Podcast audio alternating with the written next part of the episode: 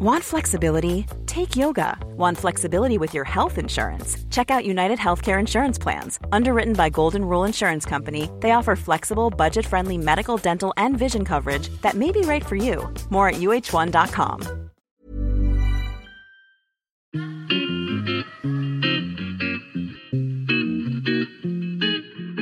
Salut les gars, je suis Anne-Laure Baratin et vous écoutez le podcast Genre de fille. Chaque semaine, je reçois une fille unique en son genre pour parler sans tabou de mission de vie, de galère, de déclic ou non, de féminin, de maternité ou pas, tout ça, tout ça. Par leur parcours, leur engagement et leur choix de vie, elles m'ont bluffé et j'ai à cœur de vous les faire découvrir. Je sais qu'elles vous inspireront.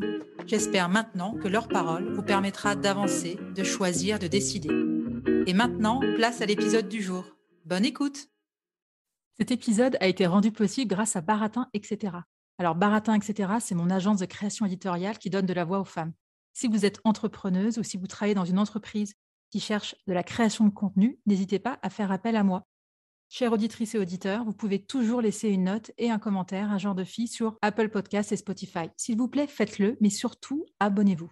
Alors aujourd'hui, au micro de genre de fille, je reçois Lucille Quillet. Lucille est experte de la vie professionnelle des femmes. Elle est journaliste indépendante, et autrice de l'essai Le prix à payer, ce que le couple hétéro coûte aux femmes, et du livre de coaching Libre de prendre le pouvoir sur ma carrière. Elle écrit aussi pour le lab de Welcome to the Jungle. Et donc, dans son dernier livre, intitulé Le prix à payer, ce que le couple hétéro coûte aux femmes, Lucie y interroge le poids des attentes et les injonctions qui pèsent toujours sur les femmes vivant en couple hétéro, et surtout fait le calcul de ce que tout cela coûte littéralement aux femmes. Alors, spoiler alerte, ça nous coûte très très cher. Bonjour Lucie, je suis ravie de te recevoir au micro de Genre de Fille. Comment vas-tu? Eh bonjour Anne-Laure, merci euh, pour l'invitation. Moi, ça, ça, va bien. Ouais, écoute, c'est ce que je disais aussi dans l'introduction. c'est ce qu'on disait toutes, toutes, les deux euh, avant que l'enregistrement commence. Ça fait un bout de temps que je suis ton, ton parcours, euh, tes posts sur Instagram. On en, on en reparlera un peu plus tard. J'aimerais qu'on parle un peu plus en fait de ton dernier livre qui s'appelle Le prix à payer, ce que le couple hétéro coûte aux femmes. On en a beaucoup entendu parler, euh, ça a été pas mal euh, relayé. Et moi, la première question qui m'est venue à l'esprit, c'est pourquoi ça semble être l'arnaque du siècle d'être en couple quand on est hétéro aujourd'hui? Euh... Voilà, il faut, que je résume le livre. non, non. Euh, ça semble... Ben, en fait, alors, à la base, ça semble pas être l'arnaque du siècle.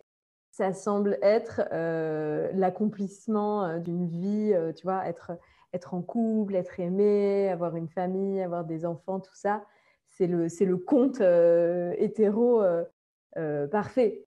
donc c'est vrai que ça semble pas trop être une arnaque. Après moi, au fur et à mesure de mon, de mon, activité de journaliste, donc écrivant sur des sujets de société et sur le travail des femmes, j'ai été amenée à faire, à faire plusieurs articles, donc à travailler plusieurs angles différents sur la contraception, sur la sexualité, sur le travail des femmes, sur l'impact de la vie privée sur le travail des femmes, sur les, complexes des femmes vis-à-vis de leur corps, de leur beauté.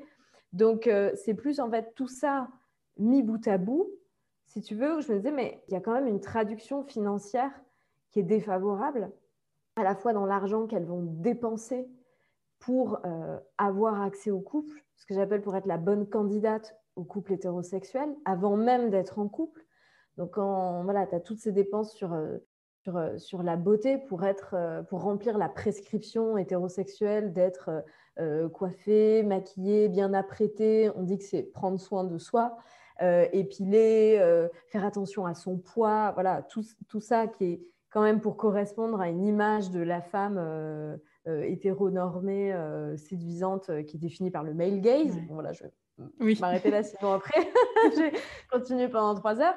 Euh, tu as aussi la, charge contraceptive, donc tout ce qu'on va dépenser comme argent et puis aussi comme temps euh, et comme énergie dans, dans, la prise en charge de la contraception. Ça, c'est un travail qui est fait euh, par une immense majorité par les femmes et pour lesquelles on ne pense pas forcément partager. Et même quand on est en couple, tu vois, c'est vrai que est-ce qu'il il y a beaucoup de couples où euh, l'homme paye au moins 50% de la contraception bah, Pas forcément, alors qu'il en bénéficie tout autant. Tu vois. Moi, j'aime bien dire les hommes euh, n'ont pas eu les enfants dont ils ne voulaient pas parce que les femmes ont fait ce travail. voilà, sauf qu'on se dit c'est un droit des femmes, donc surtout pas touche, pas d'ingérence des hommes. non, non. ok, pas d'ingérence, mais en fait, ça n'empêche pas de payer 50% au moins.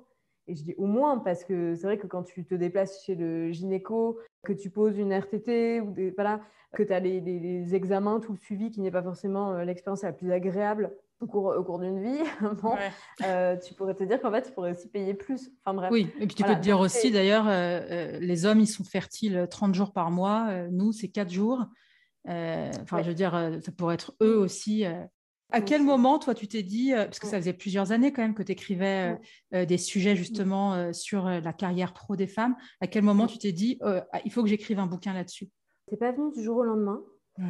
C'était plus progressif, au fait, au fur et à mesure, si tu veux, des articles et des prises de conscience. Moi, j'avais notamment écrit sur la séparation et le fait qu'après une rupture amoureuse, tu as une perte du niveau de vie de 20% pour les femmes de seulement 2 à 3 pour les hommes.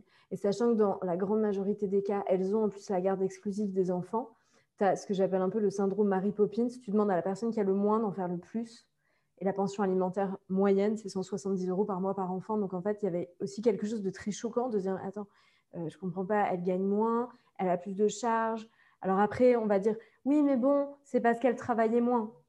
Et ça aussi, c'est quelque chose qui, moi, m'énervait quand, j'écrivais sur le travail des femmes et qu'on disait oui, mais bon, euh, une femme, euh, bah, elle passe à temps partiel, elle est quand même bien contente de ne pas travailler et c'est son, conjoint qui va plus payer. Oh je là, mais quelle ingratitude en fait, parce que s'occuper des enfants, c'est du travail. Euh, s'occuper de la charge domestique, c'est du travail. Sauf que ce travail-là ne produit pas de salaire, ne produit pas de droit au chômage, ne produit pas de droit à la retraite. Donc il y avait aussi quelque chose que je trouvais assez gonflé tu veux, euh, de dire les femmes sont entretenues, euh, elles ont quand même de la chance, tandis que les hommes euh, s'embêtent au travail dans des carrières où ils font des gros horaires, où ils sont fatigués. oui, mais en fait, ce capital qu'ils créent, il est en leur seul nom. Et, elles, elles n'auront rien de, derrière, alors qu'elles dégagent du coup une opportunité pour eux en, temps. donc ça, si tu veux, ça, voilà, ça m'énervait. Après, moi, je me suis spécialisée sur le travail des femmes au début. Euh, par un biais très empowerment. Tu vois, c'était très. Euh, voilà, on dit aux femmes, osez, soyez audacieuses, mais on leur dit pas comment. Donc, euh, moi, j'ai envie d'interviewer des coachs, de faire des papiers un peu pratiques et concrets avec des conseils. Donc, voilà, c'était très dans l'esprit coaching pro, empowerment. J'ai écrit un livre de coaching pro. En ce moment, je suis en train de faire une formation pour être coach. Donc, oui, j'ai vu, ouais. abandonner ce, ce volet-là que je trouve très important. Mais euh, en parallèle, quand j'écrivais des articles avec des témoignages de femmes, de sociologues, de, voilà, on voit bien que euh, on, peut avoir tous les conseils de coaching pro qu'on veut au monde. Euh, au bout d'un moment, on est dans une société où le sexisme est encore inexistant, où les inégalités au sein du couple sont fortes, où la charge parentale pour les femmes est beaucoup plus forte et impacte leur carrière. Donc, si tu veux, c'était vraiment le carrefour entre voilà, la société, le sexisme, le travail, la vie personnelle. Et en fait, le travail des femmes, voilà, était, était au carrefour de toutes ces dimensions.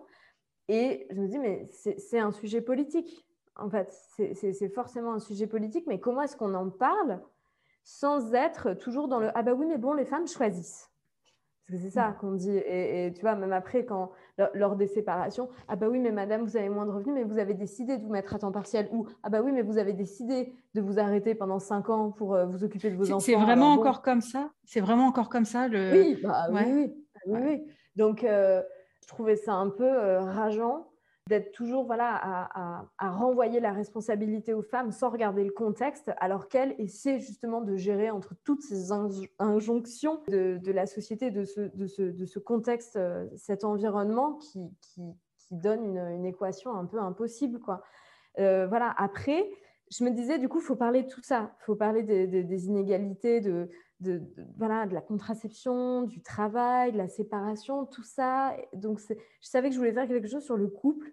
Et puis, en fait, en parallèle, j'avais quand même écrit plusieurs fois des choses sur l'argent, sur le fait que, voilà, on dit euh, l'argent, euh, les femmes, elles savent pas trop y faire, euh, c'est pas vraiment leur truc. La déclaration d'impôt, c'est toujours l'homme qui s'en charge au sein du couple. Puis bon, elles en gagnent pas beaucoup, donc au final, c'est jamais vraiment un enjeu pour elles et tout.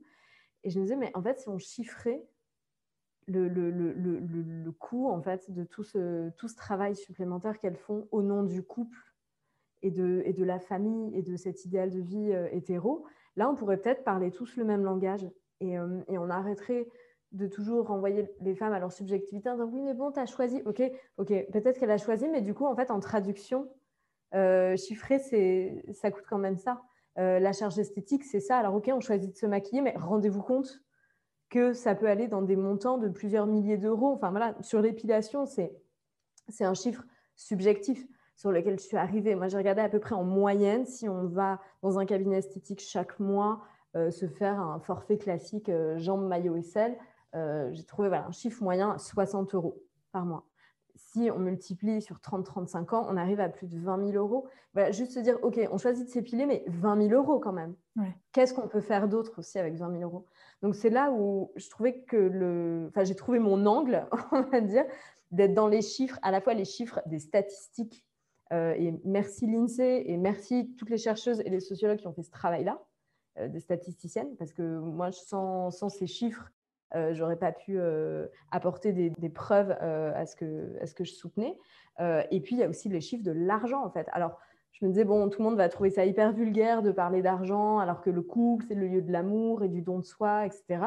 Mais en fait, vu qu'on est dans une société capitaliste qui valorise les choses et à travers voilà, ce, que ça, ce que ça produit, ce que ça, les dépenses, les recettes, tout ça, on va parler un langage commun.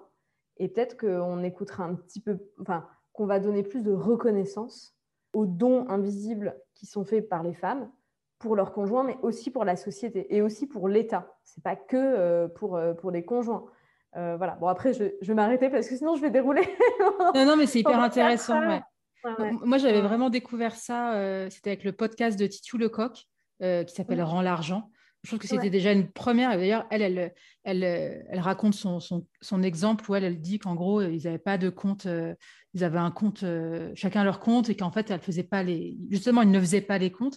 Et ce que j'ai trouvé hyper intéressant, et elle en parle aussi dans son livre. Euh, sur, le, sur, la charge mentale, tu sais, qui s'appelle Libérer, le combat se joue. Ouais. exactement.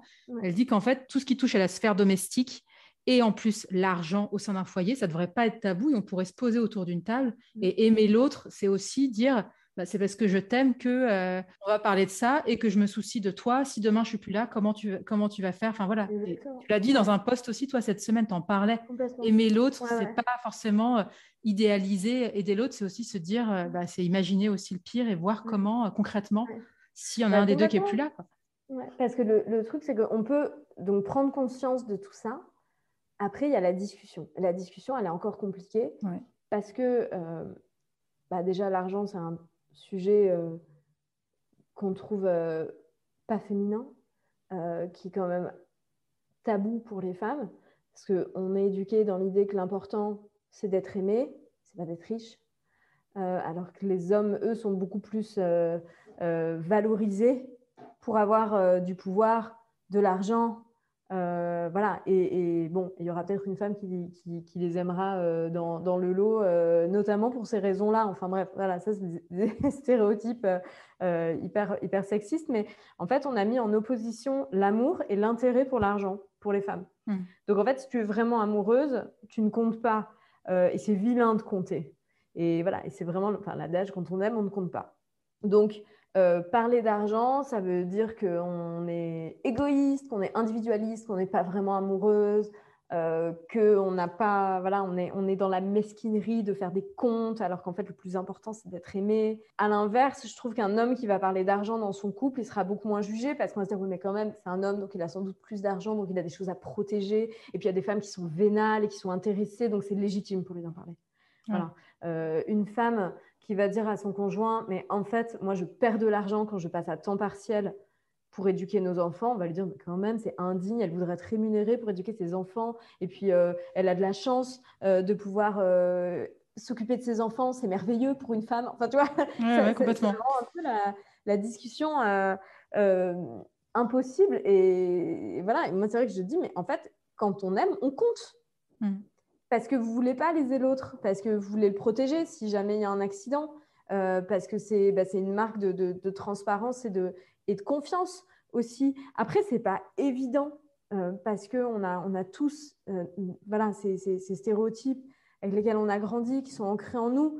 Donc, souvent, je dis, bah, donnez-vous du temps, y, ait plusieurs rounds de, de conversation là-dessus, mais vos ressentis, ils sont, ils sont légitimes, c'est important de les, de les formuler, c'est important de s'écouter et aussi voilà, de, de, se remettre en question. Je pense qu'il y a pas mal d'hommes qui pourraient se mettre sur la défensive.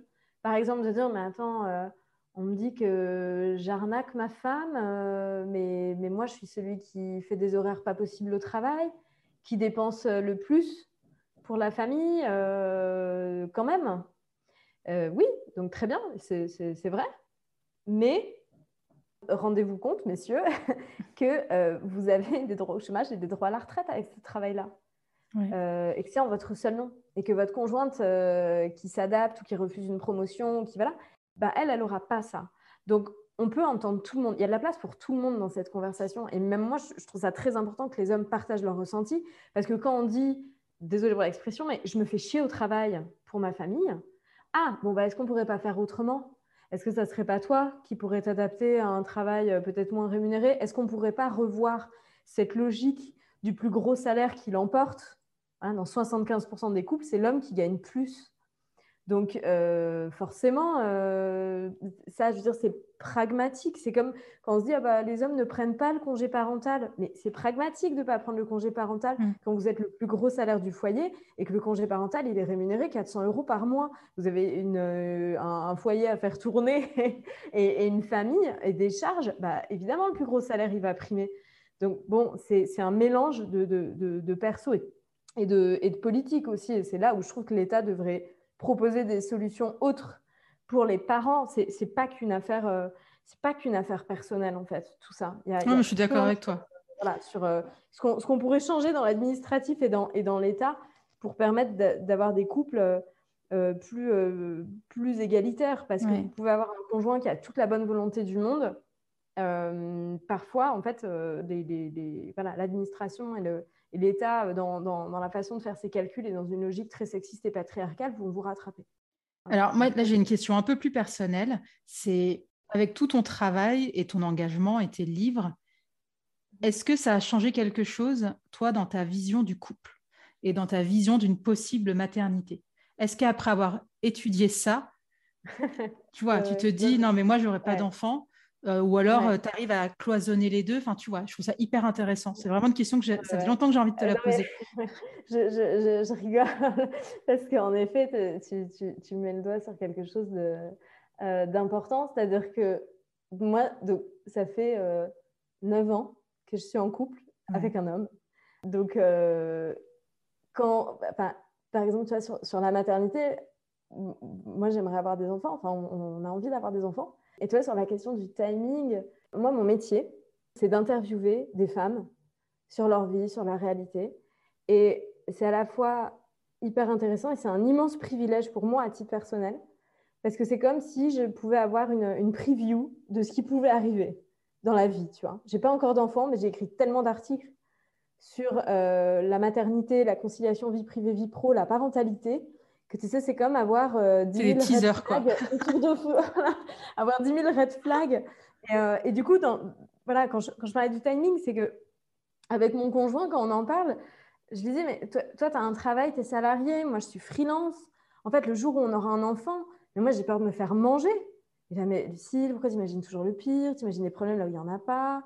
Pourquoi tu, tu, penses à ces choses-là? Euh, Tout va bien se passer. Je mais tout va bien se passer, mais tu n'entends pas ce que moi j'entends tu n'entends pas tous les témoignages de, de, euh, femmes qui, qui, et qui pourtant sont de ma génération et sont des femmes euh, féministes ou du moins très conscientes de, l'égalité, voilà, ou même qui n'étaient pas féministes parce qu'elles se disaient non mais le féminisme c'était bien euh, il y a 20 ans, maintenant il n'y a plus de problème et qui en fait à l'arrivée d'un enfant mais se, prennent un, iceberg droit devant quoi, tu vois, et, que leur, leur conjoint continue d'avoir la vie qu'ils ont toujours eue et qu'elle en fait elle s'adapte tu vois, et, voilà, et c'est choquant. Euh, moi, je vais avoir 33 ans, tu vois, c'est pas. Enfin, bref, génération années 80-90.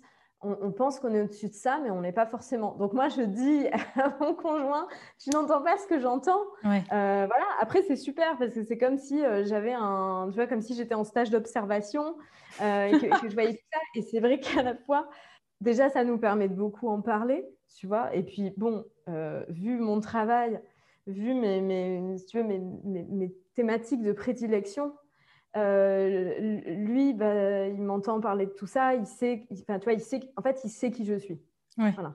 Il sait qui je suis. Et, et du coup, moi, enfin, je sais pas comment dire. Après, je ne vais pas lui faire une déclaration d'amour ici, mais bah, pourquoi pas Attends, on l'a jamais vu ça dans le podcast. Non, mais il essaie pas de me modifier, il essaie pas de, tu vois, il m'accepte euh, full package entièrement avec euh, mes convictions, avec tout ça, avec tout ce discours. Et, j'ai envie de dire, bah, enfin, encore heureux, tu vois, ça ne mm. devrait pas sembler fou. Euh, mais je sais que c'est, bah, voilà, c'est parfois rare d'être accepté dans son entièreté. donc voilà, donc moi, ça enfin, si tu veux, sur ma vision du couple et tout, moi, ça m'a plutôt. En fait, tu vois, après la sortie du livre, on m'a dit, mais du coup, est-ce que ça n'a pas euh, compliqué les choses dans ton couple? Je fais, mais non, en fait, moi, ça m'a conforté dans l'idée que j'étais avec la bonne personne parce que. Euh, bah, parce qu'elle m'accepte comme ça et, elle célèbre euh, mon, travail, elle me soutient. Enfin, tu vois. Donc, donc non, c'est pas pas du tout en opposition. Après, sur la maternité, enfin sur la parentalité, euh, moi, je trouve ça génial qu'on ait tellement de, de témoignages maintenant de, de, femmes, enfin que la parole se soit libérée, tu vois, qu'on entende toutes les difficultés, qu'on puisse parler de ça et, casser ce tabou-là. Après, c'est vrai que du coup, c'est hyper flippant, en fait. Oui, complètement. C'est terrorisant. Donc, euh, c'est super de parler du, du, du postpartum, de, euh, des, difficultés, des inégalités. Enfin, tu vois, je, participe à ça, donc je ne vais, pas dire le contraire. Tu vois, parfois, moi, je rêve d'un podcast sur euh, à quel point c'est drôle d'être parent. Bon, peut-être que c'est pas du tout drôle, tu vois. Moi, j'ai pas d'enfant, donc peut-être que c'est un peu voilà, abusé de dire ça. Mais j'imagine qu'il y a plein de situations où tu te marres parce que tu es dans des trucs absurdes, couverts de vomi, et que l'enfant fait ci ou ça. Et qu'avec ton conjoint aussi, j'imagine que ça peut être un, un sujet, euh, enfin un sujet, des situations où tu es tellement fatigué qu'en plus, enfin tu vois, oui. il y a des choses, j'imagine qu'il y a des choses absurdes, tu vois, qui peuvent se passer et que du coup, ça peut, ça peut être drôle. Voilà, il faut de tout, il faut de tout, il faut, il faut tous les témoignages, euh, les, les, les, difficultés, les bonheurs, les rires, tu vois. Donc euh, voilà. Et avec tes, amis, tes copines filles, est-ce que le fait justement que tu sois à fond dans ces sujets-là, que tu écrives beaucoup, est-ce que tes copines vont avoir tendance à te dire euh, mais, toi, comme tu fais ça, tu dois savoir? Tu vois ce que je veux dire ou pas? Est-ce qu'elles te euh, sollicitent? Est-ce qu'elles. Est-ce que, est que, tu vois? Non, elles ne me sollicitent pas. Moi, j'ai. Enfin, je. Je sais pas trop. Tu veux dire qu'elles vont me demander. Oui, est-ce que tu es la référence en fait? Est-ce que ton travail comme tu dis, tu interviews énormément de femmes, euh, de, spécialistes par rapport à ça, tu écris des livres là-dessus dans ta vie? Donc là, tu as, super bien répondu euh, et merci euh, de t'être livré par rapport à ton conjoint. Après, par rapport à tes amis, j'imagine que tu as des amis filles donc qui vivent aussi ces situations-là. Est-ce que c'est pas est-ce que c'est des sujets que vous évoquez du coup ou pas forcément parce que tu as ces deux parties que tu peux cloisonner quoi en mode vie pro et avec tes copains tes copines c'est différent. Non, je peux pas. En fait, le truc, c'est que vu que mon, travail, il, voilà, il, concerne le travail, la vie personnelle. Enfin, tu vois, moi, j'ai voulu être journaliste dans la presse féminine parce que c'était le seul endroit où on pouvait parler de la vie privée et de soulever, en fait, en quoi c'était aussi des sujets de société. Et donc, en fait, le, voilà, le personnel est politique. Euh, quand on parle de choses euh, qui sont parfois euh, méprisées ou regardées avec condescendance comme des sujets de bonnes femmes, moi, je trouve que c'est des sujets qui m'intéressent le plus parce que ça veut dire tellement plus que ça. Euh, donc en fait, ça fait un mélange. Et parfois, moi, j'ai du mal à, couper quand, j'ai des amis qui vont me raconter des choses. Elles ne vont pas venir vers moi en disant euh, Lucille, tu es une experte, euh, dis-moi. Non, ça ne se passe pas comme ça. C'est plus elles qui vont me raconter leur. Enfin voilà, on partage nos, nos, nos, nos vies. Et, et Dieu merci, les femmes se parlent entre elles. Je pense qu'elles se parlent beaucoup plus que les hommes entre eux.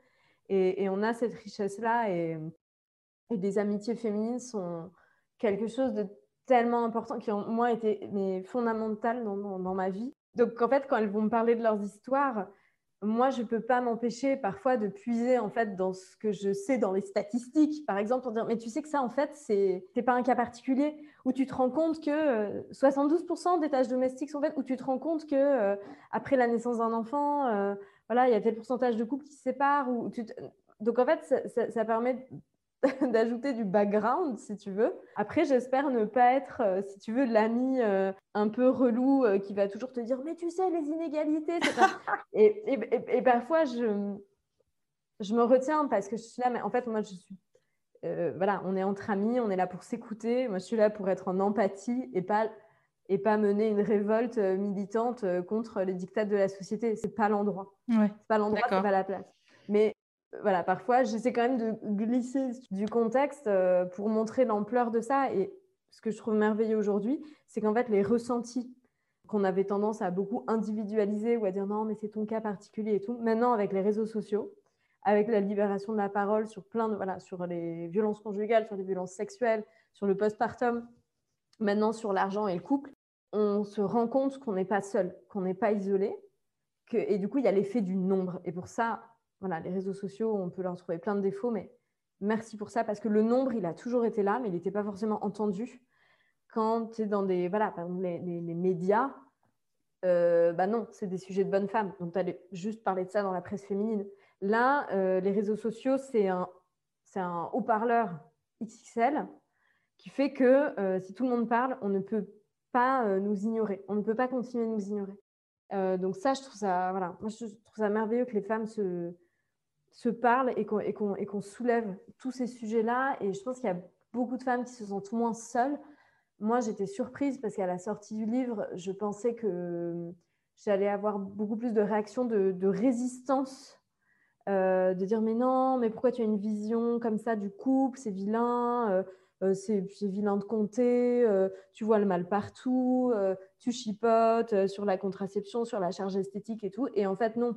Il y a eu, il y a eu je ne sais pas, c'est des choses qu'on ne maîtrise pas, c'est le timing, c'est l'air du temps. Tu vois, moi, je ne savais pas qu'il y avait autant de livres sur le couple hétéro qui allaient sortir en cette rentrée 2021. Et c'était merveilleux parce que du coup, ça montre que ça devient un sujet dont on peut parler. Et en fait, j'ai reçu plein de messages de femmes qui me disaient, mais merci, voilà, vous avez mis des mots sur quelque chose que j'arrivais pas à exprimer où je me sens moins seule, où, ça, va me permettre d'en discuter avec mon conjoint. Moi, j'étais ravie parce que quand on écrit un livre, c'est une expérience très solitaire. Et en plus, avec un tel parti pris, voilà, ce que le couple hétéro coûte aux femmes en demandant en quatrième de couverture, le couple est-il une arnaque? Je me suis dit, bah, moi, je vais, me prendre, euh, je vais m'en prendre plein la figure. Mmh. Ben, en fait, non. Quel conseil tu donnerais euh, Alors, c'est peut-être dur pour toi, mais si tu devais donner trois conseils euh, aux femmes en couple, en couple hétéro? Bah, en fait, euh, on me pose souvent cette question et il y a des choses qu'on peut faire à son échelle individuelle. On peut repenser le coût de la contraception. Est-ce que monsieur ne peut pas participer? On peut réfléchir à son budget. Est-ce que c'est vraiment juste de faire 50-50 quand il y a 42% d'écart de salaire en moyenne Mais tu sais que, moi, je fais partie de ces personnes-là. Pendant longtemps, j'étais en mode 50-50. Et pourtant, je fais partie de ces bah personnes qui lisent. Qui... Et en fait, euh, j'ai découvert, euh, ouais, ça fait quelques années où en fait je me suis dit, mais en fait non, quoi. Enfin, on, va arrêter de faire 50-50 parce que je, je gagne moins que mon conjoint et, euh, bah et en fait, c'est absolument pas juste. Euh, quand tu fais 50-50 alors que tu gagnes moins et qu'en plus tu fais plus de tâches domestiques et que tu gères plus les enfants, donc c'est pour ça que tu vas pas prendre un travail avec des gros horaires, enfin tu te dis, mais attends, on marche sur la tête. Donc voilà, on peut faire au prorata, donc voilà, de ce que chacun gagne. Après, le prorata, parfois, ce que j'appelle l'effet d'entraînement, c'est-à-dire que c'est la personne qui va gagner le plus, qui va donner le là du niveau de vie. Euh, quand tu es avec quelqu'un qui gagne beaucoup plus que toi, bah, peut-être qu'il ne voudra pas faire des vacances au camping, mais aller à l'étranger, donc il va payer plus. Mais après, tu vas te sentir redevable. Donc, euh, tu vas faire plus la vaisselle. Donc, en fait, ce n'est pas une vraie égalité. Voilà. il y a des fois où ça se passe très bien aussi, hein, mais je ne peux pas. voilà, le, monde n'est pas obscur. Mais euh, donc, bon, repenser le budget, surtout euh, reconnaître euh, la valeur euh, du travail de chacun pour le couple. voilà, s'il y en a un qui fait des horaires pas possibles alors qu'il n'aime pas trop son travail pour amener un bon salaire, ok, très bien, c'est important de le reconnaître, mais c'est aussi important de reconnaître le coût d'opportunité pour la personne qui adapte sa carrière aux problématiques familiales. Et du coup, c'est important d'anticiper des mécanismes de reconnaissance, de valorisation, vu que l'État ne valorise pas le travail domestique. Euh, et que moi, je trouve qu'il y a quand même là-dessus un désengagement, c'est-à-dire qu'on va dire aux femmes, oui, mais vous avez décidé de vous arrêter pour euh, vous occuper de vos enfants. Euh, ok, mais on manque de crèches. on manque d'assistante maternelle. Donc, quand vous n'avez pas de place en crèche et que vous n'avez pas de solution, bah, vous, prenez le congé parental, payez 400 euros. Donc, au bout d'un moment, c'est hypocrite aussi de dire oui, mais bon, les femmes choisissent. Bah, non, non, et puis en plus, tu as aussi ce côté hyper insidieux où en fait, quand bien même tu as une place en crèche ou tu as une nounou, il faut, il faut libérer ces personnes-là. Donc en fait, euh, s'il faut être à 17h30 ou à 18h, mais oui, et en gros, euh, il y en a un qui va dire Ah bah non, moi je ne peux pas partir du boulot, c'est trop tôt pour moi. Et en fait, tu regardes dans les faits, et tu l'as vu, c'est que dans les faits, en fait, c'est beaucoup plus les hommes qui vont dire Ah non, mais moi je ne peux pas, mon boulot, je ne peux pas. Je peux pas. Alors qu'en fait, une femme va dire Voilà. Ah, ok, bah, moi je vais annuler. Bah, moi aussi, mais du coup, je vais l'annuler, tu vois. et ça, si tu veux, c'est pas. En fait, il y a des choses qu'on peut faire à son échelle individuelle. Moi, je, je tiens notamment à attirer l'attention des personnes qui nous écoutent sur le fait que quand on n'est pas marié, on n'a le droit à rien en cas de, voilà, de séparation ou après le décès de la personne. C'est-à-dire que la pension de réversion, l'héritage, c'est que pour les gens mariés. Moi, je ne suis pas pro-mariage particulièrement, mais je veux dire, en l'absence d'un autre système, il faut aussi penser à ça. Parce que moi, il y a plein de personnes de ma génération qui ne sont pas mariées ou qui sont paxées ou qui sont mariées en séparation de biens et qui pensent que tout, tout, va aller comme par magie. Mais ce n'est voilà, pas parce qu'on est dans ces euh, systèmes euh, conjugaux qu'on ne fait pas euh, moins de surcharge domestique, qu'on ne va pas continuer d'adapter sa carrière et tout. Sauf que voilà, nos grands-parents, nos arrière-grands-parents, bon, bah, ils étaient dans une répartition hyper stéréotypée de madame est au foyer, monsieur travaille. Donc, ce n'est pas, pas enviable. Enfin, voilà, c'est mieux d'avoir le choix, hein, on, est d'accord. Mais ils étaient en communauté de biens. Donc, ça veut dire que tout appartenait euh, aux deux. Tu vois, il y avait pas. Voilà. Mais à partir du moment où les femmes sont entrées dans le marché du travail, on a dit bon, bah, elles peuvent travailler. Bon, bah, du coup, c'est chacun pour soi. Et puis, on, fait comme si on avait les mêmes. Euh, comme si l'égalité des chances, tu sais, existait au travail. Donc, on peut faire des choses à son échelle individuelle. Moi, je trouve ça capital de rappeler que le changement, il doit venir de l'échelle collective, de, de, la société, du politique. Quant à le monde du travail aujourd'hui, qui est formaté pour des gens qui n'ont pas à s'occuper de leurs enfants, qui n'ont pas d'enfants à les chercher à 17h. Tu vois, c'est ça. Ben non, je ne peux pas annuler ma réunion, j'ai une réunion à 18h30. Mais pourquoi il y a une réunion à 18h30 en fait? Donc, il faut que le monde du travail, il change. Il faut que les règles de l'État aussi, elles changent. Voilà, bon, euh, des, gens qui sont pas... Vous pouvez euh, très bien verser la, la pension de réversion euh, à, à, des couples paxés, en fait. Qu'est-ce que ça coûterait de mettre juste cette option-là? Vous pouvez euh, mettre en place un congé paternité égal au congé maternité. ça, c'est quand même un truc aberrant. Donc, on me dit, oui, mais quand même, les pères ont, 28 jours. Non, mais surtout, c'est facultatif. Et c'est 7 jours obligatoires. Et les femmes ont 8 semaines obligatoires. Donc euh, là, on n'est pas dans. En, quoi il y en a un qui serait plus parent que l'autre Et moi, je comprends même pas que les hommes, ça les énerve pas, ou du moins, ils ne le, disent pas plus ouvertement. Bon, après, c'est d'autres. Eux, ils sont empêtrés dans d'autres stéréotypes et tout cette conversation du coup sur le couple hétéro, le coût de tout ça, c'est favorable aux femmes, mais aussi aux hommes. Parce que les hommes aussi sont empêtrés dans certains stéréotypes liés à l'argent et au travail, euh, dont il y en a plein qui seraient ravis de pouvoir, euh, tu vois, un peu euh, ôter cette, cette, chape de plomb et tout. Après, bon, on peut les plaindre. La différence, c'est qu'eux, ils ont quand même toujours les moyens d'avoir le choix. Que quand, as, quand tu gagnes plus d'argent, voilà, bah, tu ne vas pas te poser la question deux fois sur est-ce que je claque la porte ou pas que je peux voilà, reprendre, reprendre ma liberté quand tu as de l'argent et que tu as une carrière pleine, euh, des droits au chômage, des droits à la retraite euh, et tout. Il n'y a pas ce genre de dilemme. Donc, il faut quand même aussi euh, remettre les choses dans, dans, les bonnes proportions. Mais je pense que les hommes bénéficieraient vraiment à aussi avoir cette, cette conversation et est-ce qu'en fait, les couples aient beaucoup plus de flexibilité dans leur, dans leur modèle de vie? Mais euh, là, quand tu parlais de la carrière, je trouve ça hyper intéressant parce qu'il y a une étude de la Harvard Business Review qui est sortie récemment et qui disait que même encore aujourd'hui, les hommes ont tendance à penser que leur carrière est plus importante que celle de leur conjointe, même pour les générations, euh, c'est-à-dire euh, ceux qui sont nés, enfin tu vois, je veux dire 10 ans, 10 ou 15 ans après toi. Et ça, c'est quand même encore assez fou de se dire que encore aujourd'hui, même les jeunes générations, les hommes ont encore tendance à penser ça. Euh, à ton avis, qu'est-ce qu'on peut faire concrètement? Ça veut dire que ça vient de l'éducation, ça ah ouais, faire ah changer Ah bah oui, ça vient de l'éducation. Alors après, il y, a le, il y a le pragmatisme de euh, je suis celui qui gagne le plus. Donc la famille est plus dépendante de mon salaire que de celui de ma conjointe. Donc on va prioriser ma carrière. C'est pragmatique. On n'a pas de place en crèche. Qui s'arrête pour être payé 400 euros bah, celui qui gagne le moins. Bon, dans 75% des couples, c'est la femme qui gagne le moins, donc le calcul, est vite fait. Donc il y a l'approche pragmatique. Après, tu as l'approche plus culturelle de te dire c'est quand même c'est quand même la carrière de l'homme qui est la plus importante parce que là on est dans des stéréotypes où tu vois plutôt je disais bah, une bonne femme hétéro elle est elle est belle elle est apprêtée elle recherche voilà ce qui est important c'est d'être aimée bon penchons-nous sur le, bon euh, le bon homme hétéro tu vois euh, bah voilà, c'est quelqu'un euh, qui va pas parler de ses émotions, euh, qui va être responsable, qui va être dur, qui va rechercher la, puissance et le, pouvoir, qui doit être en charge de l'argent, qui doit être en charge, qui doit être le chef de famille et, qui, est tourné vers l'extérieur. Tu as toujours eu ce truc de, voilà, l'homme, c'est le ministre de l'extérieur et la femme, le ministre de l'intérieur. Haha, la vieille blague pourrie qui ne fait rire personne. du moins pas moi. Euh, Donc, euh, si tu veux, il y, a aussi ces représentations-là et qui se traduisent partout. Euh, dans, dans, les films, dans, dans, les séries. Bon, là, il y a quand même beaucoup de choses qui changent dans, les codes de l'audiovisuel, donc c'est bien, mais on est toujours avec des représentations, tu vois, de, un peu à la Mad Men, quoi. Enfin, c'est triste. Mais même des femmes ont intériorisé ça. C'est-à-dire que moi, tu vois, une amie, qui venait d'avoir un enfant et euh, son, son, conjoint, qui, qui, n'aime pas son travail, disait ah, Mais moi, j'adorerais m'arrêter plusieurs mois pour m'occuper de notre enfant. Ouais, fais-le. voilà. Oui, alors fais-le.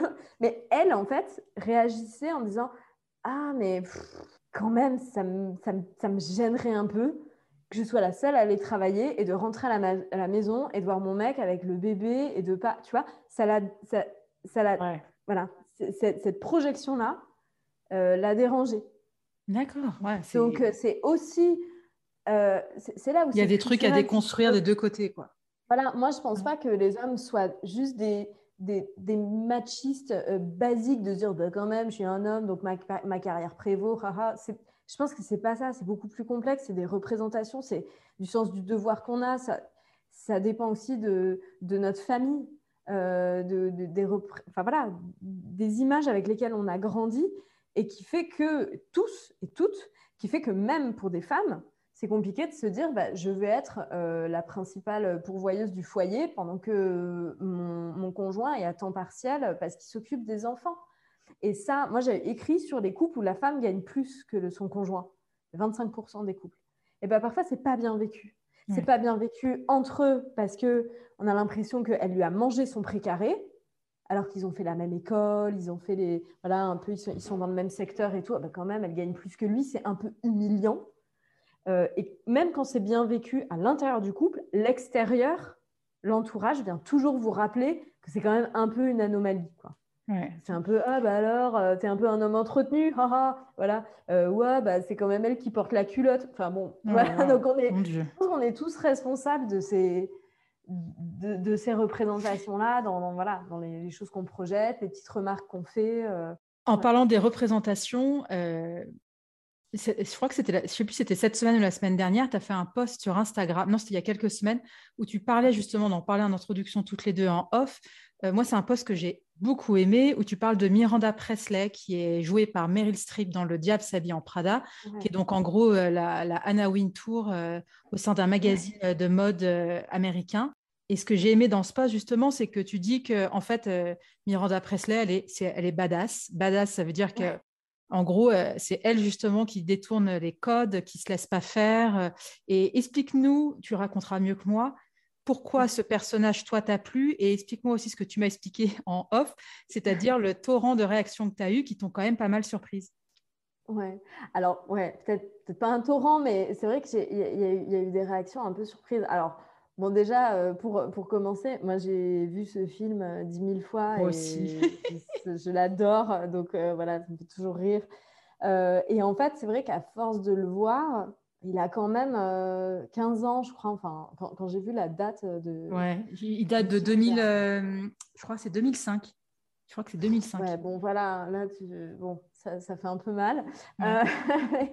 et en fait, c'est vrai que moi, plus je le voyais, en fait, moi, j'adorais ce personnage. Je sais, mais elle est, ouais, elle est, elle est hyper badass, en fait. Euh, elle se fiche d'être validée ou pas par les autres. Elle bosse, elle est exigeante, elle est, elle est certes pas dans l'affect, mais elle est quand même dans une forme de méritocratie intéressante. C'est-à-dire que si vous bossez bien, eh ben, vous montez. Voilà. Et c'est un peu les meilleurs gagnent, entre guillemets. Mais bon, bah, voilà. le monde du travail n'est pas toujours un endroit euh, méritocratique. Hein. Enfin, ça, c'est vraiment quelque chose que, euh, que je remarque et, de, plus en plus. Euh, et donc, c'est vrai que ça me fait un peu rire quand on parle notamment des quotas en disant oui, mais du coup, est-ce que la compétence. Non, mais depuis quand la compétence Parce que là, tous les hommes avec les cheveux gris qui sont dans le COMEX, ils sont là que parce qu'ils sont compétents et pas parce qu'ils se ressemblent tous les uns les autres. Enfin, bref, il y a l'hypocrisie. Donc, euh, bon. Donc, moi, j'aime beaucoup ce personnage parce qu'en fait, elle ne s'excuse pas d'être exigeante. Elle ne va pas chercher l'amour des autres. Elle manage son temps et elle n'est pas là à être dans ce, ce, management maternalisant, à dire j'écoute mes équipes, je les prends par la main. C'est très bien de faire ça. Je ne dis pas que son management est idéal, mais elle, euh, voilà, elle, elle a. Euh, en fait, elle s'excuse pas d'être là. Quoi. Et, ce qui est choquant, c'est à quel point ce personnage, il, est, il est, caricaturé. Euh, où on va dire c'est une femme dragon, euh, cœur de pierre, euh, une terreur qui terrorise ses équipes. Mais évidemment, si c'était un homme, il n'y aurait pas du tout ça. et en fait, je trouve que la fascination pour ce personnage de la femme dragon, de femme de pouvoir, froide et tout, c'est ça dit presque beaucoup plus de choses que Miranda elle-même. La façon dont on l'aperçoit comme une femme de pouvoir qui du coup est, menaçante et voit pas les choses du, voilà et, comment dire déréglées quoi en fait euh, il voilà il y a quelque chose qui, dérange.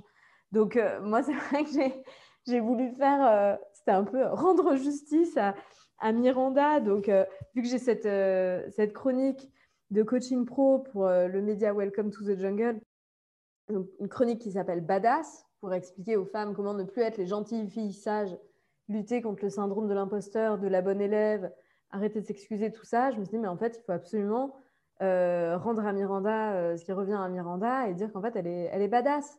Elle a plein de défauts aussi, évidemment. Elle n'a elle, elle pas de tact, elle parle mal aux équipes parfois. Euh, en termes d'horaire de travail, d'implication au travail, on est très loin du droit du travail à la française. donc, c'est un film américain, je remets dans le contexte. Donc, je, ne dis pas que c'est la meilleure personne au monde, mais je trouvais qu'elle était quand même inspirante sur, euh, sur beaucoup de points parce qu'elle connaît sa valeur, elle est stratège, euh, elle, pense, elle pense à elle, elle, a l'amour du travail bien fait, l'exigence de expertise. Donc voilà, donc j'ai fait ce papier-là, j'étais très contente parce que ça faisait longtemps que je voulais le faire. Après, c'est vrai que il y, a des gens qui ont très bien réagi. Et puis, bon, j'ai eu quelques remarques, on va dire, des commentaires, des messages en mode oui, mais quand même, euh, c'est un peu. Euh, euh, faudrait quand même avoir un rôle modèle qui soit pas écrasant, qui reprenne pas tous ces codes virilistes où il faut harceler les gens, où il faut écraser les uns les autres. Ça serait mieux de prôner la bienveillance, l'empathie, l'écoute et tout. Et là, j'étais OK, d'accord, mais en fait, à quel moment on peut arrêter de se responsabiliser pour la morale générale? Euh, à quel moment on a le droit juste de penser à soi et d'essayer d'améliorer sa vie sans mettre des enjeux euh, tout le temps de... Enfin, du coup, ça m'a inspiré un autre, une autre, un deuxième papier pour, pour la chronique sur, voilà, en fait, entre faire la révolution, mettre de l'empathie, de la bienveillance, refuser d'entrer dans le jeu euh, du, du, monde du, travail ou être dans le coaching pro, être dans l'affirmation de soi, être dans l'empowerment, on n'a pas à choisir. On n'a pas à choisir. On a le droit de tout avoir. On a le droit de penser à soi. Les femmes, elles, gèrent déjà tellement de choses, tellement d'injonctions, tellement de, voilà, de double, de triple, de quadruple journée. Et que je trouve que parfois, on est toujours là à mettre des enjeux de morale, à dire oui, mais est-ce que c'est bien? Est-ce que c'est voilà, est-ce que c'est juste? Est-ce que c'est donc en fait, il faudrait faire quoi? Il faudrait ne, pas euh, calculer soi-même sa valeur, ne pas demander d'augmentation, parce qu'en fait, on devrait prôner la transparence des salaires. non, mais en plus, euh, je trouve que c'est souvent les femmes qui mettent la pression aux autres femmes par rapport à ça. Oui, bah, Et ça, c'est vraiment ce côté, euh, comme tu dis, un peu cette, cette idéalisation de... donc, si tu arrives à ce poste-là, il faut que tu sois, il faut prôner, il faut montrer, il faut s'occuper des autres, il faut... Mais même avant d'arriver à ce poste-là, tu vois, moi j'ai l'impression que parfois, on va s'apesantir en disant oui, mais quand même, c'est euh, est-ce que je. Tu vois, par exemple, ce truc du syndrome de l'imposteur. mais est-ce que je postule parce que j'ai pas 100% des compétences bah ok, bon, bah postule, parce qu'en fait, un, homme va quand même postuler à 60% des compétences et va pas se poser la question. Et du coup, en fait, il faudrait s'auto-flageller, de se décomplexer, parce qu'en vrai, il faudrait vraiment que les gens soient 100% compétents pour postuler à un poste. Bon, bah, on, va, on, va, on va rien changer. Euh, après, je sais que le monde du travail, il est dur pour des femmes, il est, parce qu'il est inadapté à l'égalité. Euh, et que voilà, parfois on est, on, est, on est dans des dilemmes impossibles, mais en fait, en ce qui concerne le, le coaching pro, ce qu'on peut faire à son échelle, pour moi, c'est jamais mal euh, de gagner confiance en soi, euh, d'être plus exigeante vis-à-vis des autres, parce qu'au travail, on est aussi dans ces formes de je veux être appréciée par mes collègues, je veux pas qu'on me juge, je veux pas qu'on pense du mal de moi et tout, voilà. Donc c'est quand même bien de gagner confiance en soi, de s'affirmer, d'être un peu badass, ça ne veut pas dire reproduire les codes, écraser, discriminer des gens qui viennent d'avoir des enfants, embaucher que des gens qui nous ressemblent, euh, voilà, faire, faire des blagues sexistes. Ça ne veut pas dire tout ça. Mais je trouve qu'à chaque fois, mettre les, deux en opposition, là, se dire ah bah, je ne vais pas faire le réseautage parce que c'est des trucs de copinage et c'est pas moral. Et, et, en fait, il faudrait que le réseautage, ça n'existe pas et qu'il y ait juste de la méritocratie partout. Bon, euh, voilà. En fait, on peut faire de sa vie une œuvre militante et du coup ne pas bouger. Ou on peut essayer d'améliorer sa vie comme, comme on peut. Et celles qui, qui, sont plus dans le militantisme, moi, je leur dis bravo, c'est voilà, très bien. Mais parfois, il faut aussi avoir les moyens de faire ça. Et quand on dit il ne faut pas faire comme les hommes, alors déjà, bon, le coaching pro, être badass, pour moi, c'est pas du tout faire comme les hommes. Mais il faut plutôt faire la révolution. mais en fait, on n'a pas toujours les moyens de faire la révolution. On ne les a pas encore. Les femmes au travail n'ont pas les moyens de faire la, la révolution. Donc, on invente des nouvelles façons de travailler. Euh, voilà, c'est le livre de Céline Alix qui dit mmh. merci. Merci, non merci. Voilà, comment au travail aussi, il y a des femmes qui se lèvent et qui se cassent et qui deviennent entrepreneuses et qui deviennent freelance parce que le monde du travail est inadapté. Et il y a plein de mères qui sont obligées de faire ça. Et, voilà, que ce n'est pas toujours un choix. Donc après, on, c'est bien d'arriver à le valoriser. C'était pas voilà, bah, du coup, je suis ma propre chef, euh, je suis entrepreneuse et tout faut quand même pas oublier ah, là, que là aussi c'est un énorme challenge. Précarisation. Mais, c'est complètement. En fait, on, le contre-coup de ça, c'est que ça va être beaucoup plus compliqué quand même. Et que surtout, euh, est-ce que ça va changer les choses? Bah, Pas forcément. Euh, c'est pas forcément la révolution, parce que le monde du travail, il a roulé sans les femmes pendant des décennies et il continuera. Et donc, si vous dites, bah, euh, je, me lève et je me casse, ok, mais la fête va continuer, en fait. Enfin, la fête, euh, la, fête de, ces messieurs, si je puis dire. Donc, voilà, moi, je trouve ça injuste de se, de se surcharger, d'avoir cette charge morale, de toujours être droite, toujours être dans le juste. Bon, il euh, faut, vivre aussi et, arrêter. Parce que, en fait, le, le résultat de tout ça, c'est qu'on est paralysé, qu'on est toujours là à se dire, est-ce que je fais la bonne chose Et que euh, l'égoïsme est encore quelque chose qui nous est interdit. Et moi, c'est vraiment enfin, quelque chose que j'aime bien dire aux femmes en ce qui concerne le travail. Soyez prétentieuses, soyez plus égoïstes, soyez plus exigeantes vis-à-vis des autres. Parce qu'on est déjà loin du compte, en fait. Donc voilà, donc euh, être plus égoïste, ça ne va pas forcément dire devenir égoïste et individualiste et écraser les autres. Euh, voilà, on, part quand même de voilà, 20 mètres euh, plus, plus tôt. Donc, euh, voilà. D'accord. Lucille, on va passer aux petites questions de la fin. Ouais, Je euh, parle, je parle, je parle. Pardon. non, mais c'est très intéressant. me passionne, donc j'ai un peu du mal à. Étant donné que tu es journaliste, j'imagine que tu connais Annick Cogent, qui est journaliste au Monde, qui fait des portraits de femmes, et qui pose cette question Je ne serais pas arrivée là si. Alors, à ton tour de compléter cette phrase. Euh, tu ne souffles pas, s'il te plaît. non, je ne souffle pas. Alors, en fait, il y a deux choses qui me viennent assez spontanément sur le livre. On va dire, je ne serais pas arrivée là si j'avais pas eu le soutien de mon conjoint. Parce que, voilà, je, alors j'aurais peut-être écrit ce livre à d'autres moments de ma vie, en d'autres circonstances et tout. Euh, et, en fait, je trouve ça compliqué parfois de dire ça parce qu'on a toujours l'impression que du coup tout le mérite lui revient à lui, alors que non, c'est moi qui ai écrit le livre. Mais je veux dire, j'ai quand même quelqu'un avec qui je fais ma vie qui, m'encourage à ça. Et, là, c'est un peu le premier truc qui me vient. Et puis après, le deuxième, c'est que je ne serais pas arrivée là si, si j'avais pas. Euh, enfin, je, pense que c'est vrai pour tout le monde. Si en fait, on n'avait pas connu toutes ces, toutes ces difficultés, toutes ces inégalités et, d'avoir la, parfois la clairvoyance aujourd'hui ben, il faut être passé par des choses plus, plus difficiles. voilà, et, bon, bah, ces choses-là, maintenant, c'est...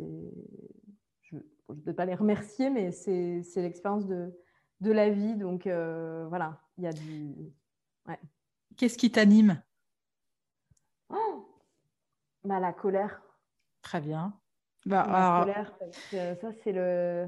Alors, la colère, c'est souvent quelque chose, on dit que c'est assez péjoratif et que c'est pas bien. Et en plus, pour les femmes, c'est pas bien.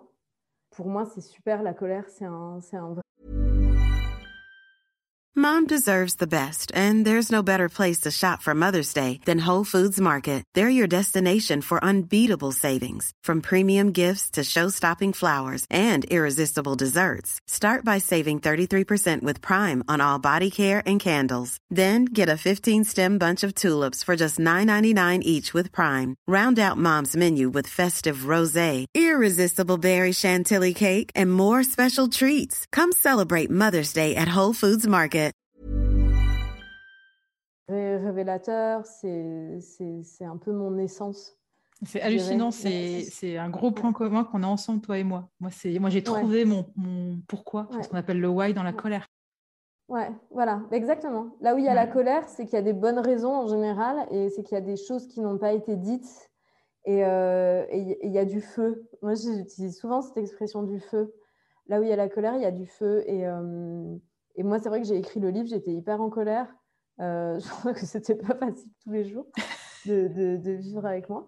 Mais, euh, mais c'est ça qui, voilà, qui produit. Euh, maintenant, je me sens moins en colère. Je me sens un peu plus soulagée, mais j'ai toujours des, des, des voilà, l'indignation, la colère. C'est bien ça.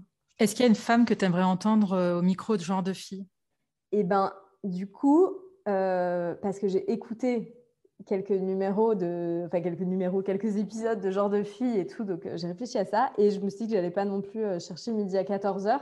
Euh, ce qui m'est venu en premier, c'est que j'aimerais bien t'écouter toi. Ah.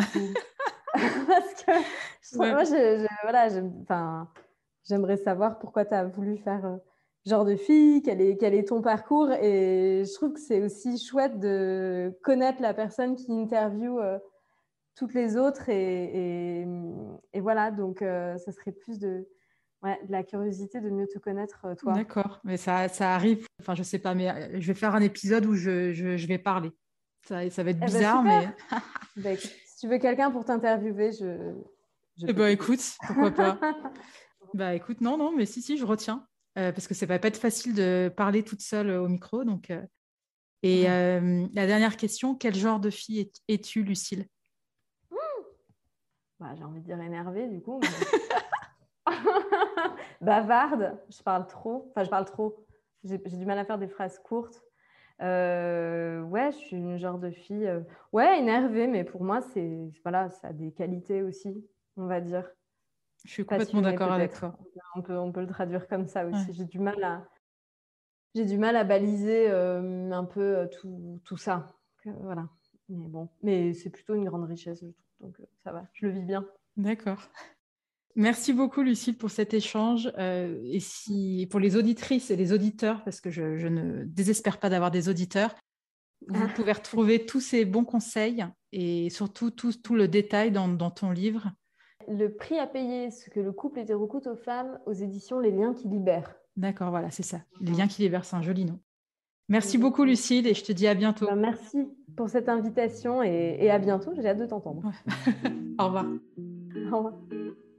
Merci d'avoir écouté cet épisode. J'espère qu'il vous a plu.